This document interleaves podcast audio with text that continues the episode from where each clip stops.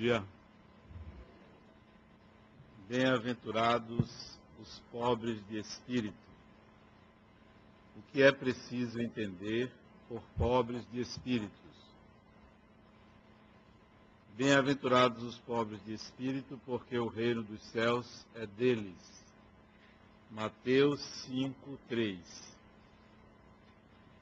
A incredulidade se divertiu com a máxima Bem-aventurados os pobres de espírito, como a respeito de muitas outras coisas, sem a compreender. Por pobres de espírito, Jesus não entendia os homens desprovidos de inteligência, mas os humildes. Ele disse que o reino dos céus é para eles e não para os orgulhosos. Os homens de ciência e de espírito, segundo o mundo, têm geralmente tão alta opinião de si mesmos e de sua superioridade que olham as coisas divinas como indignas de sua atenção. Seus olhares concentrados sobre a própria pessoa não podem se elevar até Deus. Essa tendência a se acreditar acima de tudo os faz muitas vezes negar o que, estando acima deles, poderia rebaixá-los a negar a divindade. Ou, se eles consentem em admiti-la, contestam dos seus mais belos atributos, isto é, sua ação providencial sobre as coisas deste mundo. Persuadidos que são por si mesmos suficientes para bem governar tomando sua inteligência como a medida da inteligência universal e julgando-se aptos a tudo compreender, não podem acreditar sequer na possibilidade de que não compreendem quando não se pronunciam, seus julgamentos são para eles sem recurso. Se eles recusam a admitir o mundo invisível, uma potência extra-humana, não é porque essa esteja além de sua capacidade, mas porque ao seu orgulho revolta a ideia de uma coisa acima da qual eles não podem se colocar, o que os fará cair do pedestal. Eis porque eles só têm sorrisos de desdém para tudo que não é do mundo visível e tangível ele só atribui muito de espírito e ciência para acreditarem nessas coisas, segundo eles, boas para pessoas simples, tomando que as levam a sério como pobres de espírito. Todavia, digam o que disserem. Lhes será necessário entrar, como todo mundo, nesse mundo invisível que eles ridicularizam. Será lá que seus olhos se abrirão e eles reconhecerão seu erro. Mas Deus, que é justo, não pode receber da mesma maneira aqueles que desconheceram seu poder e aqueles que humildemente se submeteram às suas leis, nem tratá-los de forma igual. Ao dizer que o reino dos céus é para os simples, Jesus afirma que ninguém é admitido sem a simplicidade de coração e a humildade de espírito. O ignorante, que possui essas qualidades, será preferido ao sábio, que acredita mais em si do que em Deus. Em qualquer circunstância, ele põe a humildade no nível das virtudes que aproximam o homem de Deus, e o orgulho entre os vícios que dele o afastam. E isso por uma razão muito natural, que a humildade é um ato de submissão a Deus, enquanto o orgulho é uma revolta contra Ele. Vale mais, portanto, para a felicidade futura do homem ser pobre de espírito, no sentido do mundo, e rico de qualidades morais. Aí está a nossa lição de hoje e a interpretação de Allan Kardec. Eu confesso a vocês que Todas as vezes que eu leio o Evangelho, eu me surpreendo com a possibilidade de um entendimento diferente, até mesmo interpretações que eu já dei sobre uma passagem, esta, por exemplo.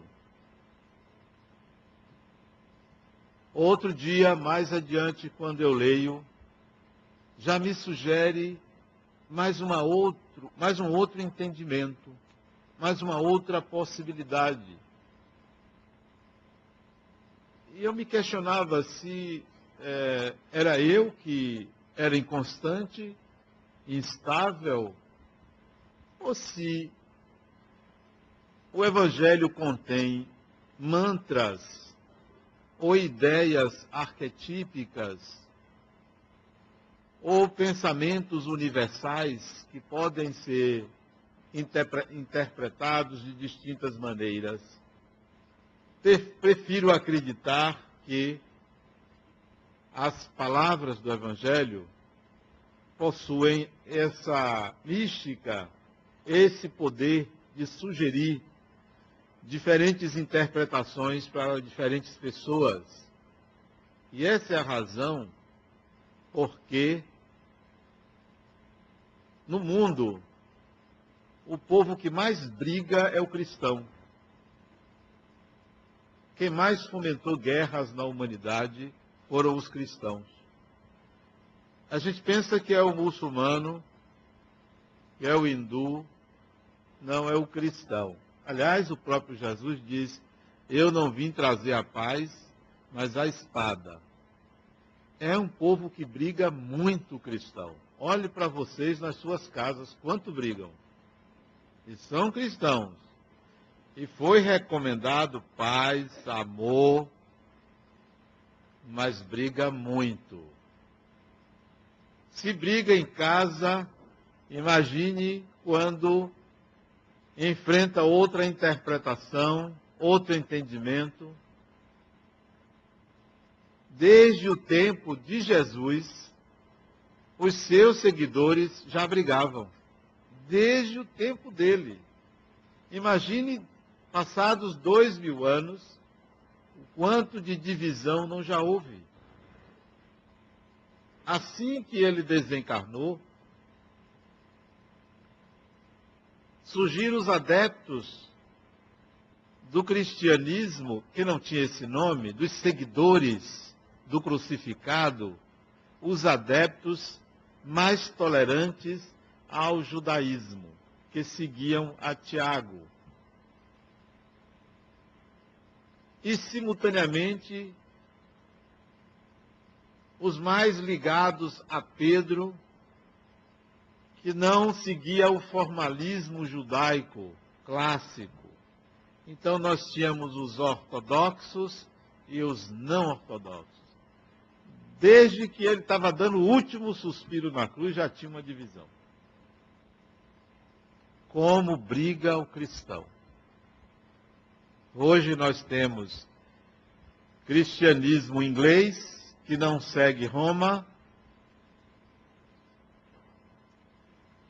que é o anglicano. Nós temos a Igreja Ortodoxa Oriental, Russa, Turca, do Oriente Médio, que também não segue Roma. Nós temos um cristianismo católico não romano,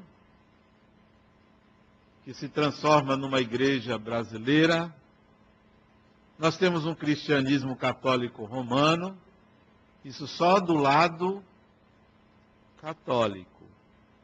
Mas desde o século XVI, um cristianismo protestante, que aí a divisão é muito maior. Mais de mil denominações de cristianismo. Igreja Universal, Igreja do Evangelho Quadrangular, Igreja Deus é Amor, Igreja disso, Igreja daquilo. É muito grande a divisão. Mas não pensem que isto é negativo, isto é positivo, essa divisão. Porque atende a diferentes estados psíquicos e diferentes níveis de evolução. Já pensou se todos tivéssemos uma mesma forma de enxergar a realidade? Seríamos máquinas. Então, essa divisão do cristianismo corresponde a uma evolução psicológica do indivíduo. A renúncia do Papa, o que é senão a vitória do humano sobre o sagrado? Do indivíduo, da pessoa sobre a fé cega. Um grito de liberdade ao direito de ser, de pensar, contra uma estrutura arcaica, pesada, antiga, qual um paquiderme. De tal maneira que as palavras de Jesus merecem diferentes interpretações em diferentes épocas por diferentes pessoas, não existindo nenhuma instituição que seja dona dessas interpretações, que tenha a verdade, nem o Espiritismo que tem a verdade. Ó, está aqui a verdade. Não. O Espiritismo dá mais uma interpretação às palavras de Jesus. Mais uma, mas não é a verdade. Nem o catolicismo, nem o protestantismo, nem nenhuma denominação religiosa pode ter a verdade. Mas todas elas dizem que tem a verdade. Todas. Claro, para se creditarem para terem crédito no mundo, todas afirmam que têm a verdade. Mas as palavras de Jesus são de livre interpretação. Bem-aventurados os pobres de espírito. Allan Kardec deu a interpretação clássica que vai de encontro ao orgulho humano. Mas isso eu entendo como uma interpretação pedagógica. Pedagógica. É óbvio que se você quer aprender alguma coisa, você não pode permanecer no estado de eu já sei. O eu já sei é o orgulho. Você já estará preenchido, então você não vai aprender. Porque aprender requer um estado de eu não sei, de ignorância, de natural ignorância. Se eu não me considero ignorante, no sentido de ignorar, de não saber, eu não vou aprender. Quem já sabe, já está pleno, já está preenchido, não vai adiante. Então, a interpretação de Allan Kardec é perfeitamente coerente na medida em que coloca a necessidade de um estado de simplicidade, portanto, de um estado de ignorância, para aprender a respeito de coisas espirituais. Como alguém pode dizer que sabe alguma coisa sobre o espiritual sem ter uma experiência, sem ter um aprendizado, sem ter uma vivência. É a mesma coisa que você dizer, não li e não presta. Mas como se você não conhece? Se você não tem ideia do conteúdo, parte-se de um pressuposto de que aquilo não tem valor porque há uma crença diferente da minha, então isso é orgulho, isso significa preconceito. Então, para se entender das coisas espirituais, requer-se humildade. É pedagógico isso. É necessário. Então, essa é a interpretação. Mas será que a gente poderia ir mais adiante e pensar a respeito da bem-aventurados os pobres de espírito e tirar outras diferentes interpretações? Sim. Claro que sim. E é muito importante que a gente abra a mente para o novo, para o criativo. Nada é definido, nada está terminado, na terra não tem ninguém, absolutamente ninguém, seguro de tudo. Não existe. Todo ser humano tem uma pontinha de instabilidade, de incompletude, de insegurança. Ninguém está seguro de nada. Tem alguém aqui seguro que no minuto seguinte poderá estar desencarnado ou não? Ninguém tem essa certeza. Felizmente é assim. Nenhum indivíduo poderoso tem certeza de que o seu poder vai se perpetuar. Da noite para o dia pode-se perder o poder, porque o poder sempre é algo concedido. Ninguém tem poder senão a partir de uma concessão do outro. Alguém só tem poder sobre você se você o conceder. Se você concordar, porque nenhum ser humano tem poder sobre o outro. Aliás, onde há o poder, o amor passa longe, léguas de distância, quilômetros de distância. Onde o amor está presente, a relação não é de poder. Então ninguém está seguro de nada. O indivíduo mais rico do mundo pode acordar pobre. Não há segurança. Eu me lembro da, do escrito de Franz Kafka, chamado Metamorfose, que o sujeito dorme humano e acorda um inseto numa ficção fantástica para mostrar a incapacidade humana de mudar certas exigências do divino. Então, não há absolutamente ninguém seguro de tudo. Então, vocês que são inseguros ou inseguras, não se sintam sós, porque toda a humanidade tem a sua pontinha de segurança. Só não deve deixar que a insegurança supere a identidade do eu. Eu sou, como disse Descartes, penso logo existo, isso é, eu sou acima de qualquer condição ou estado emocional. O espírito é, o espírito existe, você existe você é um ser no mundo e não é possível você não existir. Não é possível. Até com a morte não é possível não viver. E mesmo depois da morte se vive. Até dormindo se vive. Não é possível dormir e apagar, porque há uma atividade mental durante o sono. Mesmo que você diga, ah, mas eu não me lembro é só colocar um eletro que você vai ver que há atividade cerebral durante o sono. Então você não tem escapatória. O espírito não é dado ao espírito não viver. Não existir. A existência é condição sine qua non para se dizer eu penso. Basta que você pense, você, você já existe. Difícil é saber o que é que não pensa. Talvez uma pedra não pense. Mas será que uma planta pensa?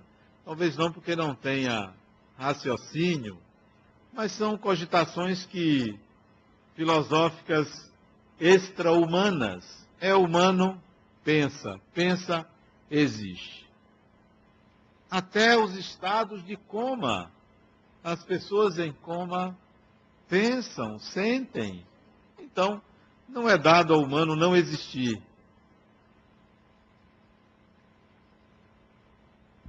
As interpretações do Evangelho, portanto, são diversas. Alguns anos atrás eu ganhei um livro de fácil leitura. São 1.800 páginas letras miúdas, letras miúdas. Escrito por um hindu de nome Paramahansa Yogananda. E o título do livro é A Segunda Vinda de Jesus. E Yogananda interpreta o Evangelho de Jesus, um hindu, dando uma interpretação fantástica sobre as palavras de um cristão, ele hindu. Então o Evangelho se presta até a interpretações fora da ciência ou da exegese cristã. Por que não um leigo? Por que não você ter a sua própria interpretação? Se Yogananda, hindu, interpretou, por que não você?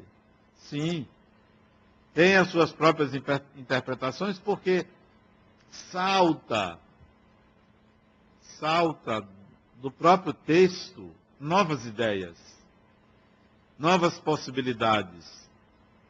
É preciso sair do tradicional, do antigo, do sistemático, porque a vida pede criatividade, novo. Passou o tempo de você ficar com um terço na mão, ali rezando, pedindo a Deus que resolva os seus problemas. Passou o tempo.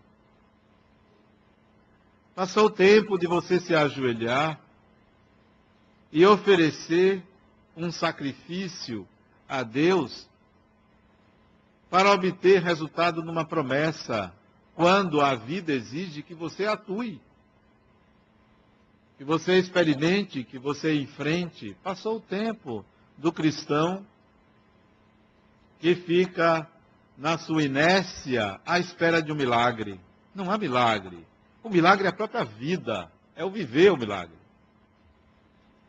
Então, leia o Evangelho, escute as palavras e tire você suas próprias conclusões. Muito bem que você escute interpretações, que você coteje, analise, avalie, mas tire as suas próprias conclusões. Para isso é preciso sair de um pensamento arcaico, medieval a respeito do sagrado, do religioso, do que é divino, que condiciona o crente, o adepto, o católico, o cristão em geral, condiciona a uma percepção de religião como a salvação. E esse é um equívoco muito grande. Religião não veio para salvar, mas foi assim que aprendemos. Porque enxergamos um Cristo na cruz e acreditamos que ele foi crucificado para nos redimir dos nossos pecados e a gente precisa da salvação. Não, nós não precisamos ser salvos, nós precisamos evoluir, crescer, desenvolver-se, adquirir competências e habilidades para viver no mundo, virtudes, valores, e não simplesmente ser salvo porque não tem ninguém na beira de um abismo. Nós somos espíritos em evolução e precisamos continuar evoluindo. As interpretações clássicas são válidas, mas temos que cuidar para que elas não nos mantenham prisioneiros de uma ideia que alicia um exército de ineptos, de incapazes, de constantes adeptos que não evoluem. Ah, você é o quê? Ah, eu sou muçulmano, e você, eu sou judeu, e você, eu sou cristão, e você, eu sou budista, e você, está todo mundo bem situado, mas todo mundo parado. Todo mundo parado. É o outro que vem para o centro espírita, vai para a reunião, sente a presença dos espíritos, dá uma comunicação mediúnica, sabe que está conversando com um espírito desencarnado, passa a mensagem, trabalha aqui. Ótimo, né? Mas chega em casa, é um tirano. Para que serve isso? Qual o valor? Qual o sentido disso? Não muda. E acha que por ser espírita está tudo resolvido. Ah, eu sou espírita, trabalho lá. Fora da caridade não há salvação. Eu faço meu, minha caridade. Não, isso não tem valor nenhum. Não é para isso que o Espiritismo veio. Não é esse o sentido da religião. Religião é atitude. Religião é atitude. Religião é autotransformação. É processo de crescimento em, todos, em todas as dimensões da vida humana. Em todos os campos. Não é só crença. Ah, eu acredito que existem espíritos. Tá, meus parabéns. 99% da humanidade também. Ah, eu sou médium. Tá, 100% da humanidade também é. Ah, eu sou cristão. Eu quero ver o cristão. Eu vejo o cristão no estado que se encontra a humanidade cristã. Só para vocês terem uma ideia, eu vejo o cristão no estado que se encontra a cidade de Salvador. A cidade de Salvador eu vou ser catastrófico. É trágica, é suja, é desorganizada. Não parece que tem pessoas inteligentes morando ali, aqui. E somos cristãos. Sujamos. Outro dia eu vi uma pessoa jogar um coco pela janela do carro. Um coco. Isso é piada. É inacreditável isso. As pessoas andam nas ruas como se fossem guerreiros. Uma falta de inteligência para desenvolver a cidade, emperra tudo, uma burocracia absurda espíritos burocratas, para não dizer burocratas. Tudo é difícil, as pessoas dificultam. Dificultam as coisas, a evolução. Vem um empresário que quer investir, é tudo difícil. Quer gerar empregos. Não, não pode, não pode, não pode. Vem alguém querendo construir um hospital, não pode. Vem alguém querendo abrir uma escola, não pode mas também há quem faça tudo isso à revelia da legalidade, da organização. São espíritos atrasados. E eu me incluo, para vocês não pensarem que eu estou fazendo uma crítica. Eu também vivo nessa cidade. Nós precisamos transformar Salvador, porque Salvador é quase um umbral. É, quase umbral. As coisas são difíceis, mas muito difíceis. Olha, eu uma vez fui pagar um imposto chamado ISS. Isso tem muitos anos. Imposto era 50 reais, se fosse a preço de hoje. Entrei numa fila num banco. Ok. Estou na fila. Eu devia ser o décimo da fila. Estava no meio da fila. Estou ali, eu gosto de fila. Eu gosto. Ontem mesmo eu estava numa fila. Eu gosto de fila, eu acho o filho um negócio bom porque você conversa com a pessoa da frente, de trás, né? Você vê as tensões, as pessoas preocupadas de um lado. Eu fico ali analisando se eu já entrei na fila, eu tenho tempo. Porque só entra em fila quem tem tempo. Se você não tem tempo, não entre na fila. Entre na fila se você tem tempo. Foi num banco, ontem de tarde. Não, ontem de manhã. Aí, ok. Isso lá atrás, estava lá na fila. Uma pessoa de dentro do balcão, isso não foi ontem não, isso tem tempo. De lá, gritou meu nome. Adenauer. Vem aqui para ele atender. Isso é um absurdo. Isso é falta de consideração. Isso constrange. Não constrange a mim, não. Constrange a todo mundo. A pessoa coloca o desejo inconsciente de se mostrar ao outro acima daquilo que é o melhor para todos. A coisa pública é deixada de lado para se atender ao particular, aos interesses. Eu fiquei parado, olhei para trás, porque podia ter outro Adenauer.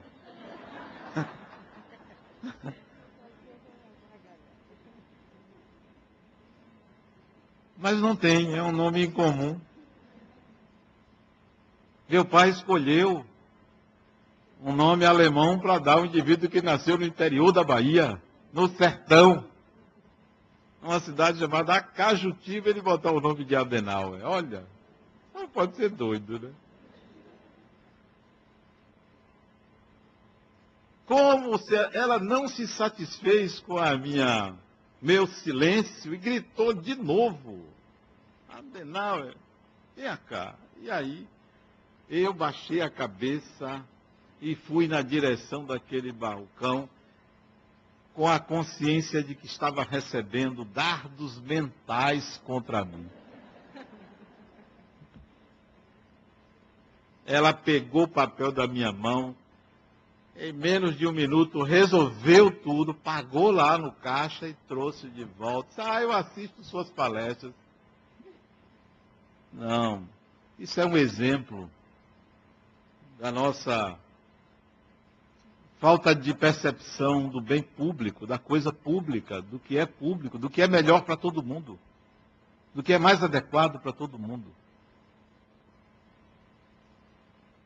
Fora outras barbaridades que nós assistimos, então, como pode essa cidade dizer que é cristã?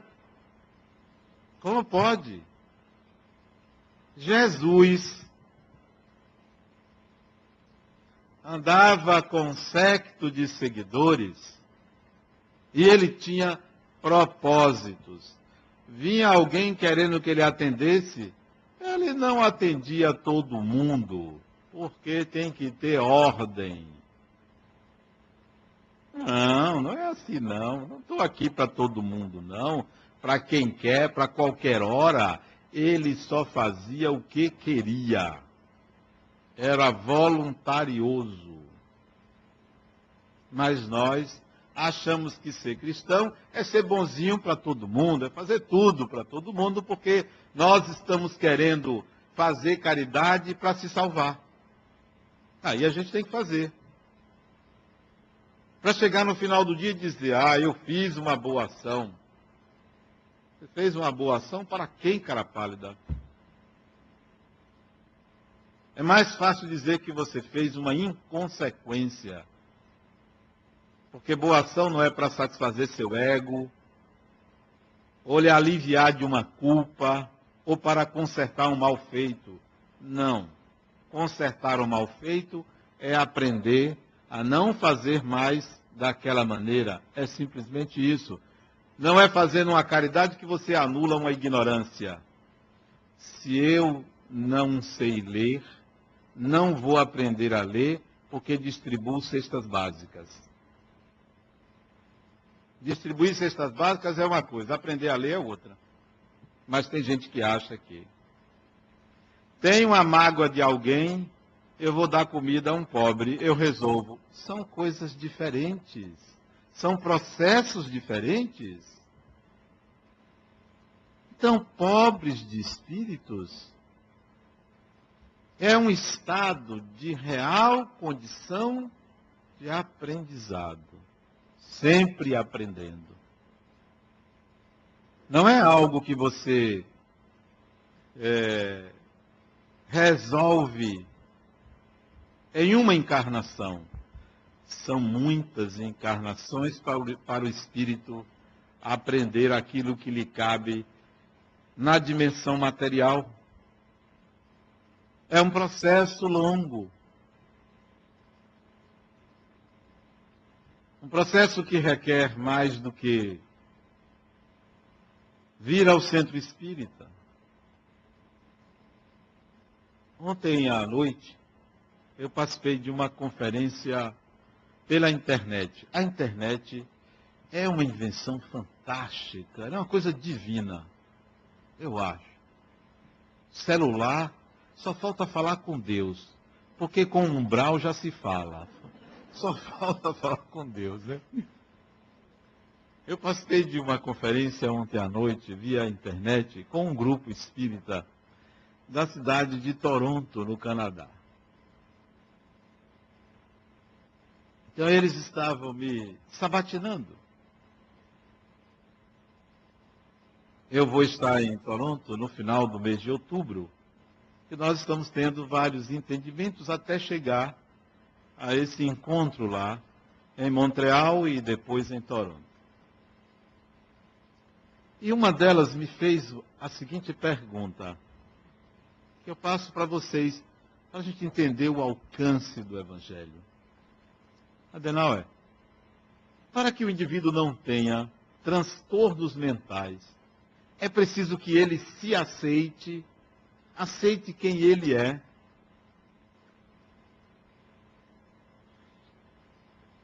A pergunta é capciosa, porque aceitar-se quem se é necessário em tudo, não apenas para se prevenir transtornos mentais. Aceitar-se quem se é é um estado de humildade. O problema é você saber quem é você. A grande maioria não sabe quem é. E vou explicar por que, que você não sabe quem você é. Se eu lhe perguntar filosoficamente. Quem é você? Filosoficamente. Olha o que, que a maioria vai responder. Eu me chamo, vai dizer o nome, como se o nome definisse quem você é. Vai falar da filiação, sou filho de. Vai dizer a profissão. Talvez diga a idade, se não for mulher. Talvez diga a idade vai falar se é casado, casada, se tem filho, se não tem. Vai falar do externo para dizer quem é. Não. Isso não é você. Isso é como você está, aonde você está, e são suas referências no mundo. Agora, quem é você? Quem é?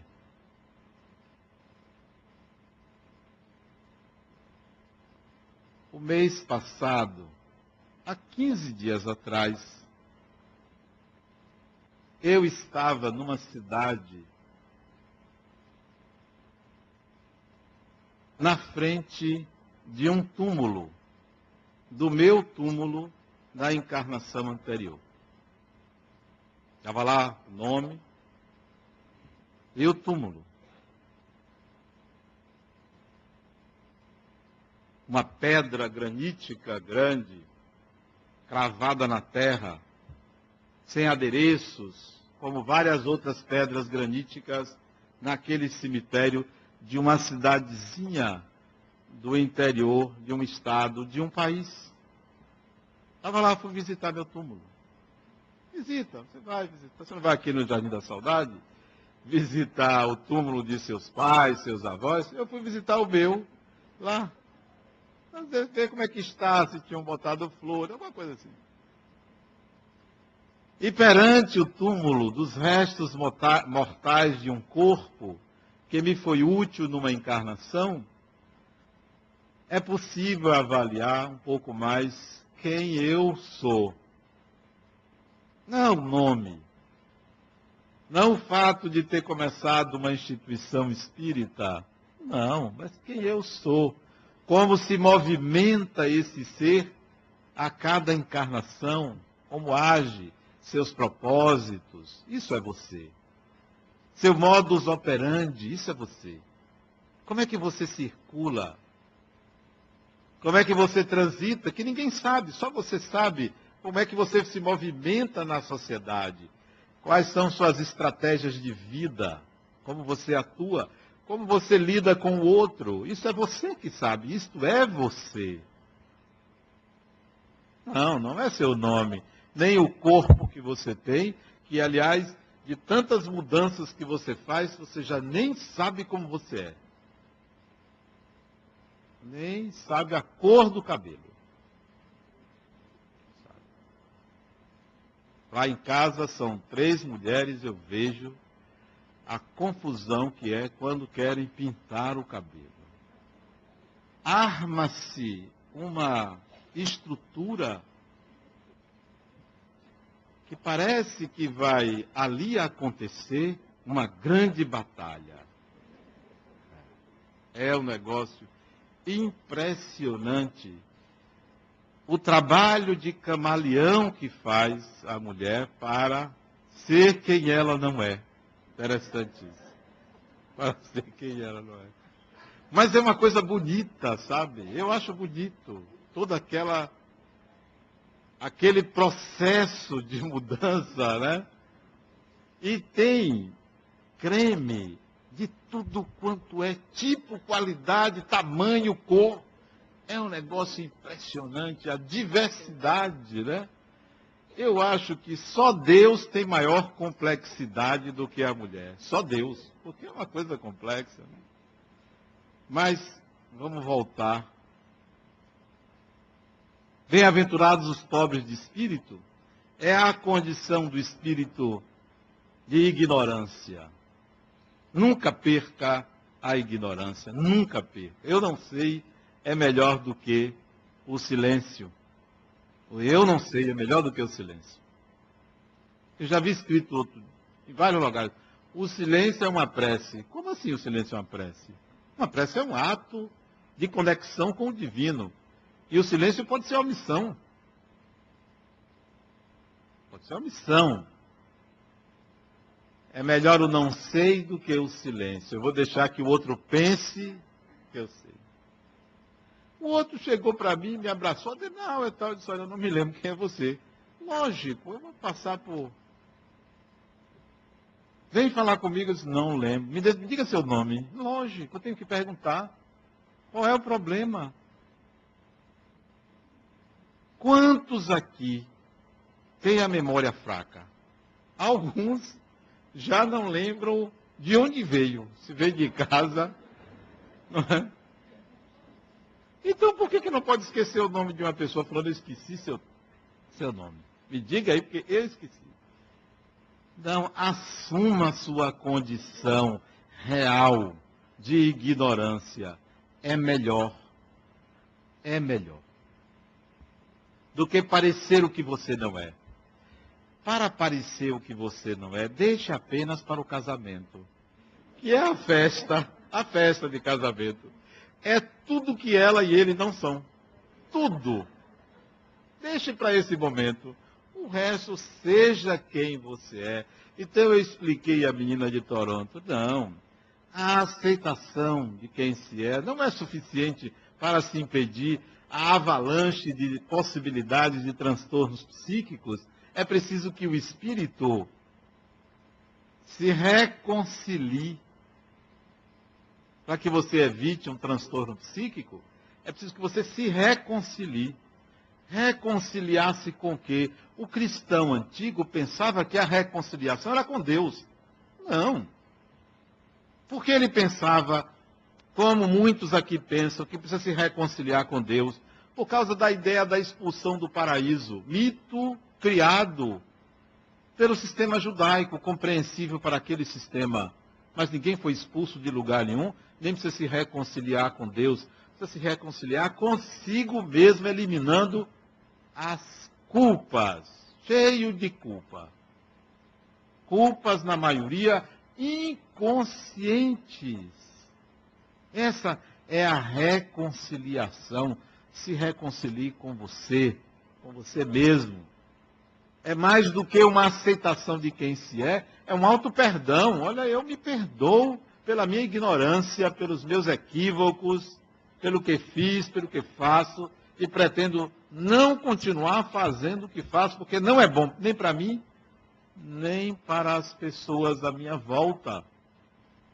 Então é mais do que uma aceitação, é uma reconciliação consigo mesmo. Ah, eu preciso pedir perdão a Deus. Meus pêsames, se tem um Deus, precisa de perdão do humano. Esse não é um Deus. Precisa do perdão humano. Ah, eu tenho que sofrer para agradar a Deus. Meu, meus pêsames de, de um Deus que precisa que a criatura sofra. Não, é você que cria esse estado que não favorece o crescimento, o aprendizado.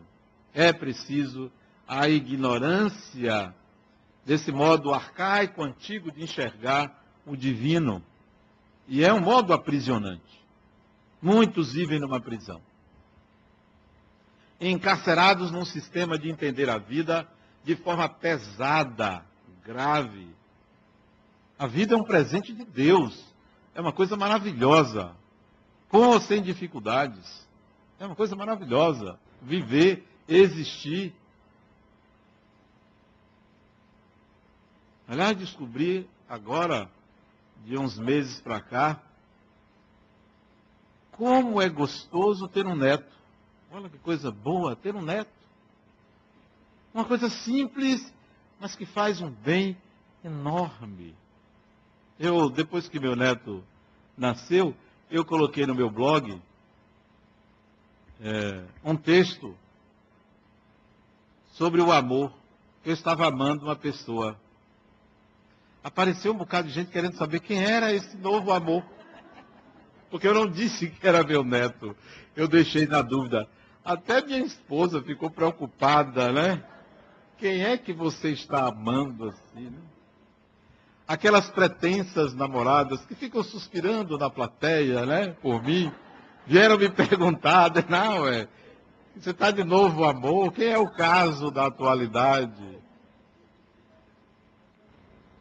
a vida é mais simples do que a gente imagina, né? Ama-se porque se ama.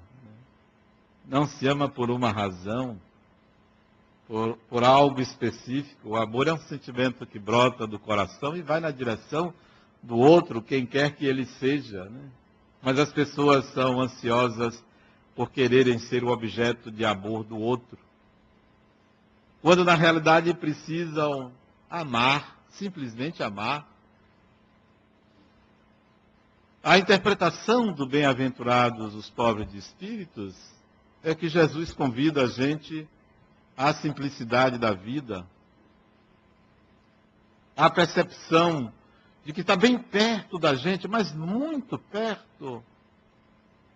Esse estado de fruição, de leveza, esse estado de satisfação em viver, numa simples gentileza. Num olhar.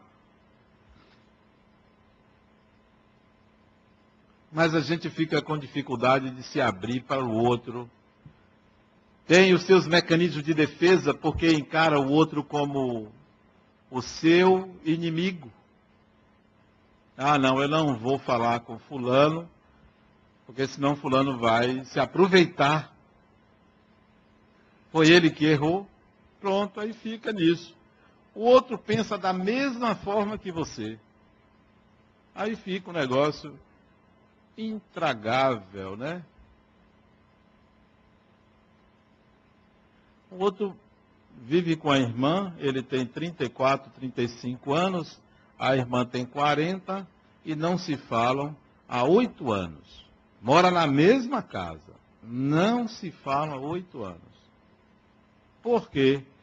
Porque ela começou a namorar com um sujeito que ele não gostava, o irmão não gostava.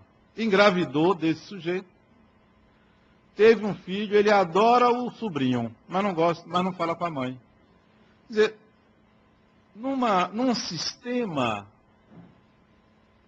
é, onde o orgulho prevalece, onde a vaidade está presente, onde a simplicidade não é requerida. Ora, um filho, não importa como veio, é sempre algo benéfico, sempre, sempre algo benéfico. Voltando à questão da simplicidade, é um estado de espírito que atrai o divino, o sagrado, o aprendizado. Até por falar nisso, na fila ontem, quem tá, o sujeito estava atrás de mim, ele estava tão apressado que ele foi dar um passo, ele me chutou, né? Eu vi que foi sem querer, né? Mas eu nem vou olhar para trás para ele não pensar que eu estou cobrando uma desculpa, né? Que às vezes você olha para trás porque se incomodou com o que o outro fez. Eu não. O chute foi pequeno. Na verdade, ele chutou minha percata, né? Aí, ele mesmo se apressou em pedir desculpas. Aí eu me virei, não, rapaz, isso acontece. Às vezes é até a visão que a gente não está enxergando direito, né? Porque ele tinha mais ou menos a minha idade e não estava usando óculos. Aí eu disse, às vezes é a visão, né? A gente. Ele disse, não, eu até, eu até fui ao. Aí pronto, começou uma conversa sobre isso, né? Eu disse, é nessa idade, a gente vai perdendo algumas coisas, né? A visão é a primeira. Então ele riu. Isso é uma oportunidade de contato, de diálogo. Por que, que eu vou me preocupar se alguém inadvertidamente topou comigo? O outro da frente, também nervoso. As são, eram dois homens. Você já viu que raramente você vê mulher em fila? Ah, é, mais homem, pode, pode olhar. E homem gordo. Aí veja. É, os gordinhos fazem que gostam de fila. Aí, o da frente, tudo nervoso, todos eles nervosos, eu ali tranquilo, né, olhando, né? Olhando cada pessoa, né? Cada ser humano. E é cada tipo, né? Interessantíssimo, cada tipo, o olhar, o rosto, né? O da frente disse, eu vou aqui só, só é, preencher o cheque aqui, preocupado em perder o lugar. Nós não validamos o direito do outro a tal ponto que o outro precisa se assegurar se nós o legitimamos. Essa conduta reflete o quanto nós vivemos uma sociedade alienada do direito do outro. Porque ele pediu permissão para sair, como se dissesse assim, guarde meu lugar, e esse lugar é meu como se eu não reconhecesse o direito dele. Então, nós não reconhecemos o direito do outro. Ele disse, não, pode ficar à vontade. Você está na minha frente, não se preocupe. O senhor quer sair?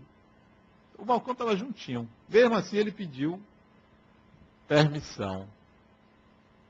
Nós precisamos viver um pouco mais na simplicidade. Encarar os processos como experiências oportunas de aprendizado. Os contatos com as pessoas, né? Quem quer que sejam, são indivíduos que estão disponíveis para essa simplicidade, mesmo quando complicam. Mas a gente tem o dever, e isso é útil, mostrar essa simplicidade. Daí a interpretação do Evangelho de Jesus ser essa possibilidade de aprendizado constante e sempre um novo aprendizado a cada leitura.